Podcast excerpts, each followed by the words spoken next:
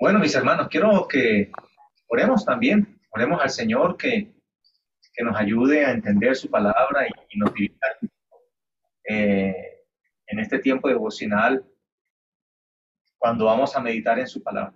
Padre Celestial, muchas gracias te damos en esta noche.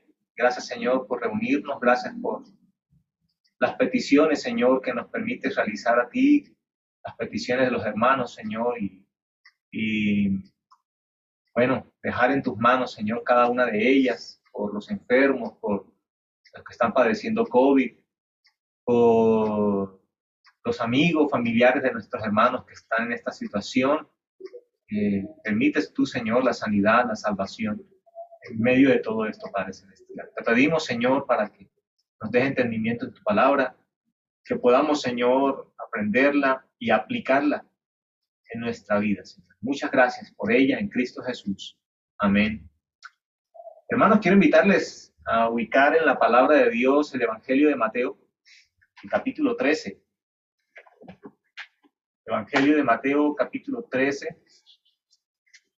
Y eh, vamos a estar en los versículos 24 al 35. 24 al 35. Leo a favor de todos mis hermanos, dice la escritura. Les refirió otra parábola diciendo, el reino de los cielos es semejante a un hombre que sembró buena semilla en su campo. Pero mientras dormían los hombres, vino su enemigo y sembró cizaña entre el trigo y se fue. Y cuando salió la hierba y dio fruto, entonces apareció también la cizaña. Vinieron entonces los siervos del padre de familia y le dijeron, Señor, ¿no sembraste buena semilla en tu campo? ¿De dónde pues tienes cizaña? Él les dijo, un enemigo ha hecho esto. Y los siervos le dijeron, ¿quieres pues que vayamos y la arranquemos? Él les dijo, no, no sea que al arrancar la cizaña arranquéis también con ella el trigo. Dejad crecer juntamente lo uno y lo otro, hasta la siega. Y al tiempo de la siega yo diré a los segadores, recoged primero la cizaña y atadla en manojos para quemarla, pero recoged el trigo en mi granero. Verso 31. Otra parábola les refirió diciendo, el reino de los cielos es semejante al grano de mostaza que un hombre tomó y sembró en su campo, el cual a la verdad es la más pequeña de todas las semillas, pero cuando ha crecido es la mayor de las hortalizas y se hace árbol de tal manera que vienen las aves del cielo y, se, y hacen nidos en sus ramas. Otra parábola les dijo, el reino de los cielos es semejante a la levadura que tomó una mujer y escondió en tres medidas de harina hasta que todo fue leudado. Todo esto habló Jesús por parábolas a la gente, y sin parábolas no les hablaba para que se cumpliese lo dicho por el profeta cuando dijo, abriré en parábolas mi boca, declararé cosas escondidas desde la fundación del mundo. Bueno, recuerde que estamos mirando a través de este capítulo de Mateo algunas parábolas del Señor, bueno, las parábolas que, encontramos aquí. Y en esta oportunidad, mis hermanos, vamos a mirar eh, algo que que es común en estos pasajes. En estos últimos pasajes que estamos mirando aquí, los que acabamos de leer, encontramos algo común en ellos. ¿Qué cree usted que es lo común? ¿Qué ve usted de común en estos pasajes? Que habla de parábolas. Sí, muy bien. Hay tres parábolas allí, ¿cierto? ¿Qué otra cosa hay de común allí?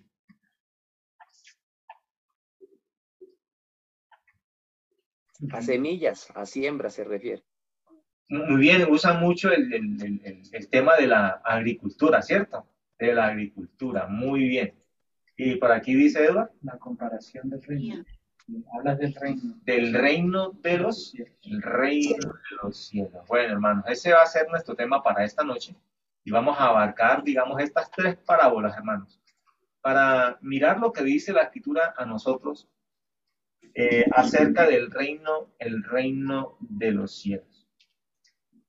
El reino de los cielos, hermanos, es el mismo reino de Dios, solo que se, enfatiza esta expresión, el reino de los cielos, al reino de Dios sobre las personas en la tierra, al reino de Dios sobre el mundo. Y noten que estas tres parábolas tienen eso en común, ¿cierto? Allá en el versículo 24 dice el reino de los cielos es semejante. Luego en el versículo 31 dice lo mismo, ¿cierto? El reino de los cielos es semejante. Y en el verso 33 también leemos esa misma expresión. El reino de los cielos es, es semejante. Cuando miramos las parábolas de, en las escrituras, precisamente trata como de eso, ¿cierto? De, de hacer semejante un aspecto, ¿no? Un aspecto de, de, de la vida cristiana, un aspecto en este caso del reino de Dios y de Dios, de Dios mismo, denominado aquí en Mateo como el reino, el reino de los cielos. En estas parábolas, hermanos, pues encontramos la del trigo y la cizaña, la de la semilla de mostaza y la de la levadura. Y estas tres parábolas hacen énfasis en el reino de los cielos. En el reino de los cielos.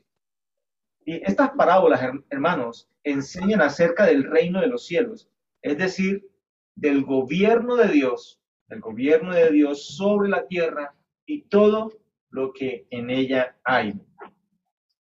Entender, hermanos, entender lo que es y lo que implica el reino de los cielos es muy importante para nosotros, ¿sabe? Porque a nosotros nos revela al Dios Todopoderoso en quien debemos poner toda nuestra confianza. Entonces, hermanos, rápidamente en esta oportunidad, en estos minutos que tenemos, vamos a mirar, hermanos, acerca de esos aspectos del reino de los cielos que toca cada una de estas parábolas, que las juntamos aquí, hermanos, porque tienen relación con el mismo tema.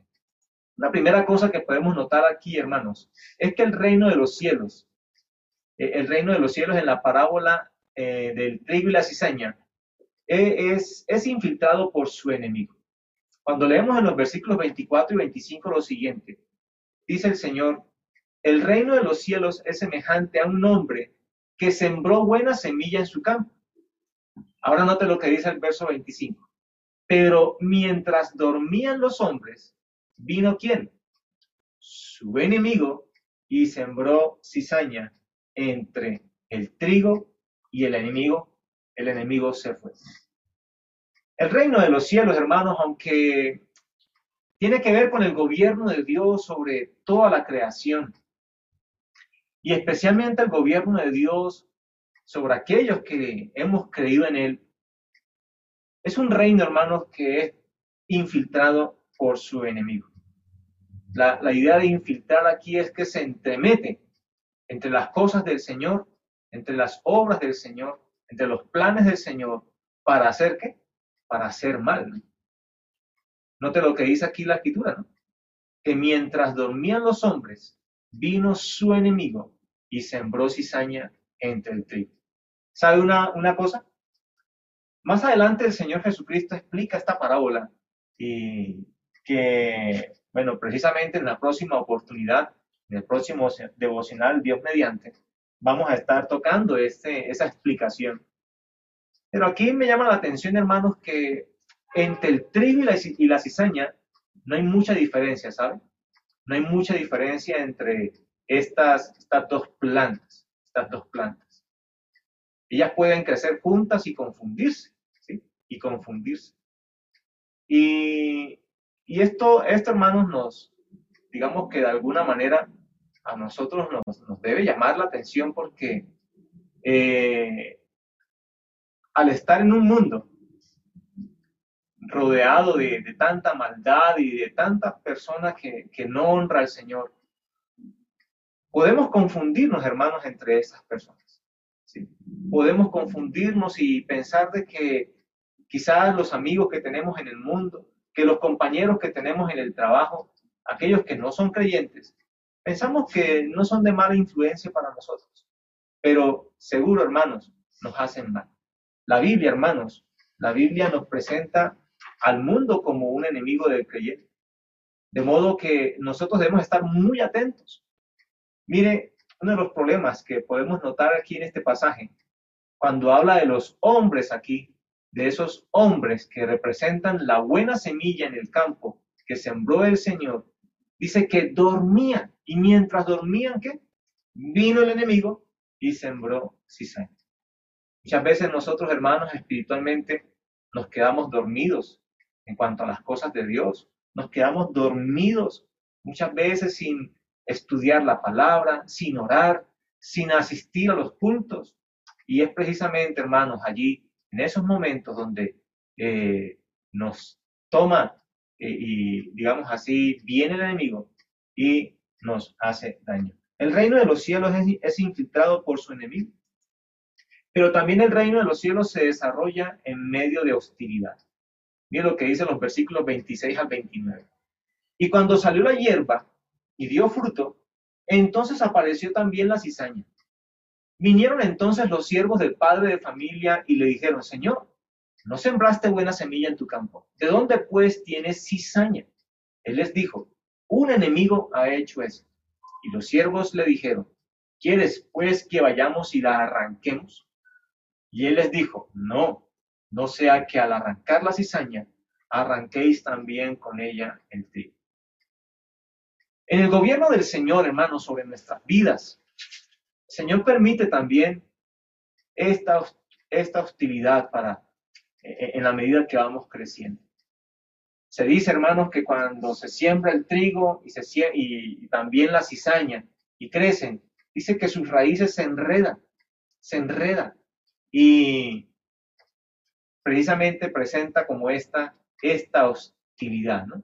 Eh, ahogando eh, la vida espiritual, impidiendo que nos desarrollemos como eh, el Señor quiere. Sin embargo, el Señor lo permite, hermanos, para probar nuestra el reino de los cielos en su gobierno sobre nuestra vida. Él permite las pruebas, Él permite las dificultades, Él permite que haya personas en contra de nosotros. Y, y aunque Dios pueda hacer, hermanos, Dios puede hacer y de pronto juzgar a esas personas de una vez o quitarlas de nuestra vida, pero a veces Él permite que están allí y, y que nosotros crezcamos al lado de esas personas, del mundo, de, las pruebas, las dificultades, del mismo pecado, para que nosotros aprendamos a depender siempre del Señor, a aferrarnos a, de su palabra y confiar en Él. El reino de los cielos se desarrolla en medio de hostilidad. Fíjese que muchas veces nosotros nos preguntamos en tiempos de prueba o cuando alguien nos ofende o cuando alguna persona nos señala eh, de manera eh, eh, en burlas y en ofensas. Nos preguntamos por qué y por qué. Pero Así es el reino de los cielos. Se desarrolla en medio de hostilidad. Y hermanos, es bueno saber que aún en medio de esa hostilidad, el Señor nos da fuerza y su gobierno, su reino en nosotros, nos capacita para salir adelante y llevar ese fruto que el Señor quiere en nuestra vida. Una cosa más acerca del reino de los cielos aquí, es que el reino de los cielos triunfará al final. Verso 30 dice, dejad crecer juntamente lo uno y lo otro hasta la siega. Y al tiempo de la siega yo diré a los segadores, recoged primero la cizaña y atadla en manojos, ¿para qué? Quemarla. Pero recoged el trigo en mi granero.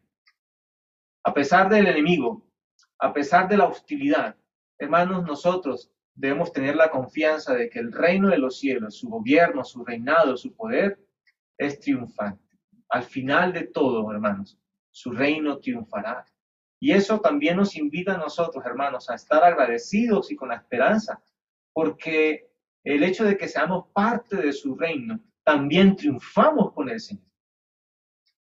Así que debemos, hermanos, entender que el enemigo y el mismo mundo, hermanos, no pueden contra el reino de los cielos. Si bien el Señor permite la hostilidad, aún permite al enemigo ponernos pruebas y tentaciones, debemos tener la confianza en el Señor, hermanos, de que obedeciendo a Él, poniéndonos sumisos bajo su reino, también venceremos con el Señor, triunfaremos con Él. En la siguiente parábola, hermanos, en, eh, la parábola de la mostaza, se presenta también este tema del reino de los cielos. Y podemos ver ahí, hermanos, que el reino de los cielos para algunos puede parecer insignificante. ¿Por qué? Miren lo que dice el verso 31 y parte del 32. Otra parábola les refirió diciendo, el reino de los cielos es semejante al grano de mostaza que un hombre tomó y sembró en su campo. Ahora nota lo que dice el verso 32, la primera parte aquí. El cual, a la verdad, hablando de ese grano de mostaza, es la más pequeña de todas las semillas. Pero no sé si ustedes conocen una semilla de mostaza. Personalmente no la conozco, pero eh, mirando algunos artículos en, la internet, uno puede notar que es una semilla muy pequeñita, ¿no? Usted la puede ubicar aquí en la punta de su dedito. Eh, es una semilla que no mide más de 3 milímetros de diámetro, está entre 2 y 3 milímetros de diámetro. Y parece ser una semilla muy insignificante. Y para algunos, así es el reino de los cielos, las cosas del Señor. Parecen ser insignificantes, sin valor, como algo muy pequeño que no trasciende, que no tiene fuerza. Sin embargo, hermanos, vamos a notar que el reino de los cielos, aunque parezca a algunos insignificante, el reino de los cielos crece hasta ser el más grande de los reinos. En esta comparación que hace el Señor aquí, dice, pero cuando ha crecido ese grano de mostaza, haciendo referencia al reino de los cielos, dice que es la mayor de las hortalizas y se hace árbol, de tal manera que vienen las aves del cielo y hacen nidos en sus ramas. ¿Sabe hasta qué medida puede crecer e, e, este grano de mostaza después que germina? Puede, hermanos, crecer hasta cuatro metros de altura. Y las aves, hermanos, hacen nidos en ellas. Sus hojas son grandes. Y como dice ahí la escritura, hermanos, es la mayor, la más grande de las hortalizas. Así es el reino de los cielos, hermanos. El reino del Señor es el reino más grande. Fíjese, mis hermanos, que reinos en el mundo han ido y venido, reyes han ido y venido en el mundo. Y todos los reinos del mundo, hermanos, serán derrocados, porque el reino de los cielos es mucho más grande. El reino de los cielos es por siempre. El reino de los cielos es eterno. Es desde la eternidad hasta la eternidad. Y hermanos, recordemos que también el mismo Señor vendrá a reinar sobre este mundo y nosotros reinaremos con Él, siendo el único rey, el rey de reyes, el Señor de señores. No hay otro reino más grande. Y, lo podemos notar también en nuestra vida como lo vamos a ver más adelante. Pero aquí, hermanos, quiero concluir diciendo que no habrá reino más grande que el reino de los cielos. Por eso, mis hermanos, nosotros debemos someternos, doblegarnos al reino del Señor. Permitir que el Señor reine en nuestras vidas, porque es el más grande. De nada sirve, hermanos, doblegarnos a las cosas del mundo, al enemigo de, los creyentes, de la iglesia, al enemigo de Dios, al temor, a cosas que son terrenales y pasajeras, hermanos, porque el único reino que permanecerá por siempre y que gobierna, domina sobre todo, es el reino de los cielos, el reino de Dios. Finalmente, mis hermanos, tenemos también el tema del reino de los cielos en la parábola de la levadura. En este único versículo que habla aquí la escritura acerca de esto, dice, otra parábola les dijo, el reino de los cielos es semejante a la levadura que tomó una mujer el reino de los cielos, hermanos, puede parecer para algunos ineficiente. La levadura, hermanos, es, usted sabe, ustedes lo, que conocen este, este ingrediente que se usa para algunos alimentos, como para la elaboración del pan o para la elaboración de la masa de la, de la pizza, esa que tanto nos gusta, ¿cierto? La hawaiana, esa, o, o, la, o la miel mostaza de pollo, esas, son muy ricas, ¿cierto? Bueno, la, levadura es un, polvito, hermanos. Es un polvito. Ni para qué eh, hablamos de la medida de, cuánto, de cuánto es la dimensión de este polvito. Porque se mide, hermanos, en, en, en, micro, micrometros. O sea, es muy, una partícula muy pequeña. Y parece, hermanos, que eh, es un polvo insignificante, ineficiente. Para algunos también el reino de los cielos puede parecer así, ineficiente, sin poder alguno, sin que sea capaz de alterar o cambiar la vida de alguno. Sin embargo, mire lo que el Señor dice al final. Esa mujer tomó esa levadura, la escondió en tres medidas de harina hasta que todo, todo fue leudado. El, el reino de los cielos, hermanos, aunque parezca ineficiente, tiene el poder de alterar todo. Porque, hermanos, cuando usted y yo recibimos al Señor en nuestra vida, Él, hermano, va produciendo esos cambios en nosotros. Y aunque no son cambios inmediatos como pasa en la levadura con la masa, que hay que dejarla, ¿cierto? Un tiempo para que esa levadura haga su efecto en esa masa. Así, hermanos, así, en la medida que nosotros pasemos tiempo con el Señor, que pasemos tiempo con la palabra, tiempo en oración, tiempo en devoción con Dios, hermanos, el, su reino, el reino, su poder, el poder del Señor va a afectar positivamente nuestras vidas, va a alterar nuestra vida para bien, nos va a cambiar y haciéndonos, hermanos, eh, según la voluntad del Señor. El reino de los cielos manifiesta que no hay imposibles para Dios. Muchas veces alguno o hay quienes puedan pensar de que es difícil cambiar, que es difícil mejorar, que no me es imposible ser mejor cada día. Pero yo quiero que usted, hermano, amigo, eh, piense que si se rinde al reino del Señor, al poder del Señor, si usted se entrega completamente al Señor, el Señor hará algo muy hermoso en usted, algo grande, algo maravilloso en su vida, porque para el Señor no hay imposibles. Para Él, hermanos, eh, es posible cambiarnos, transformarnos y hacernos mejores cada día. ¿sí? De modo, hermanos, que le glorifiquemos a Él, que, que es nuestro Rey soberano. Quiero terminar diciendo que el reino de los cielos es el reino del Dios Todopoderoso. ¿Por qué? Porque no hay enemigo que le pueda resistir. Porque no hay otro reino más grande y poderoso que el reino del Señor. Y porque solamente Dios puede hacer posible un cambio, una transformación en nuestras vidas. Si nosotros, hermanos, nos rendimos delante de Él con profunda fe, confiando en su palabra, obedeciendo su palabra, creyendo, hermanos, que Él es el Todopoderoso, que puede transformar, que puede eh, guardar nuestra vida de todo mal también.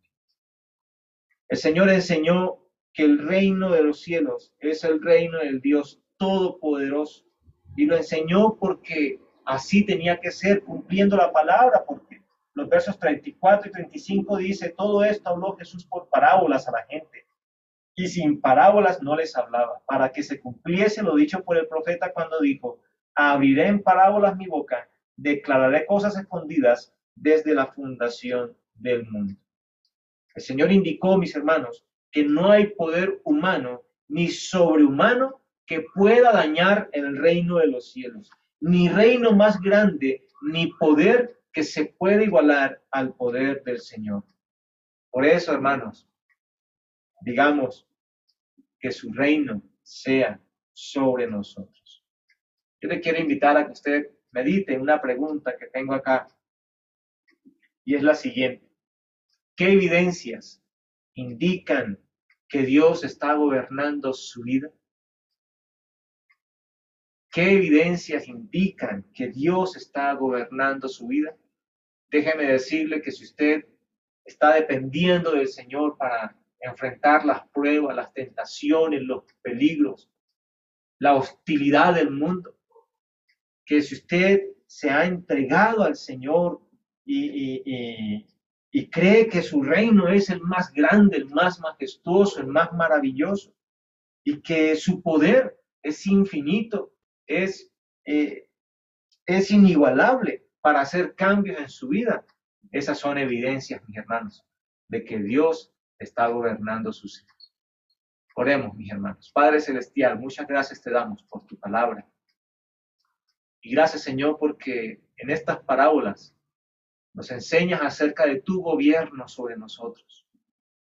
De que a pesar de que tengamos luchas, tengamos eh, dificultades, pruebas, tentaciones, tu reino, Señor, es más poderoso y, y nos das la victoria, Señor, contigo. Que tu reino, Señor, es sobremanera grande, que, que aunque en el mundo se levantan hombres y mujeres contra ti y se rebelan, Señor, y también eh, anhelan el poder y usan este Señor para, para sus propios deleites. Eh, un día, Señor, tú eh, mostrarás que, que tú eres más grande, que eres más poderoso y que permanecerás, Señor, como el Rey de Reyes, el Señor de Señores. Y también, Padre, muchas gracias porque tu reino es un reino de posibles, especialmente, Señor, de esa posibilidad de que nosotros cambiemos, mejoremos nuestra conducta, nuestra manera de ser, nuestro carácter, para la gloria tuya, Señor. Nos rendimos, Señor, a tu reino. Nos rendimos a ti, Señor, porque no hay otro como tú que nos pueda ayudar y guiar, Señor, hacia una vida victoriosa, una vida triunfante, una vida, Señor, donde vamos a obtener las mejores cosas por la gracia tuya y por el poder tuyo nada más. En el nombre de Cristo Jesús. Amén y amén. Bueno, mis hermanos, que el Señor les bendiga.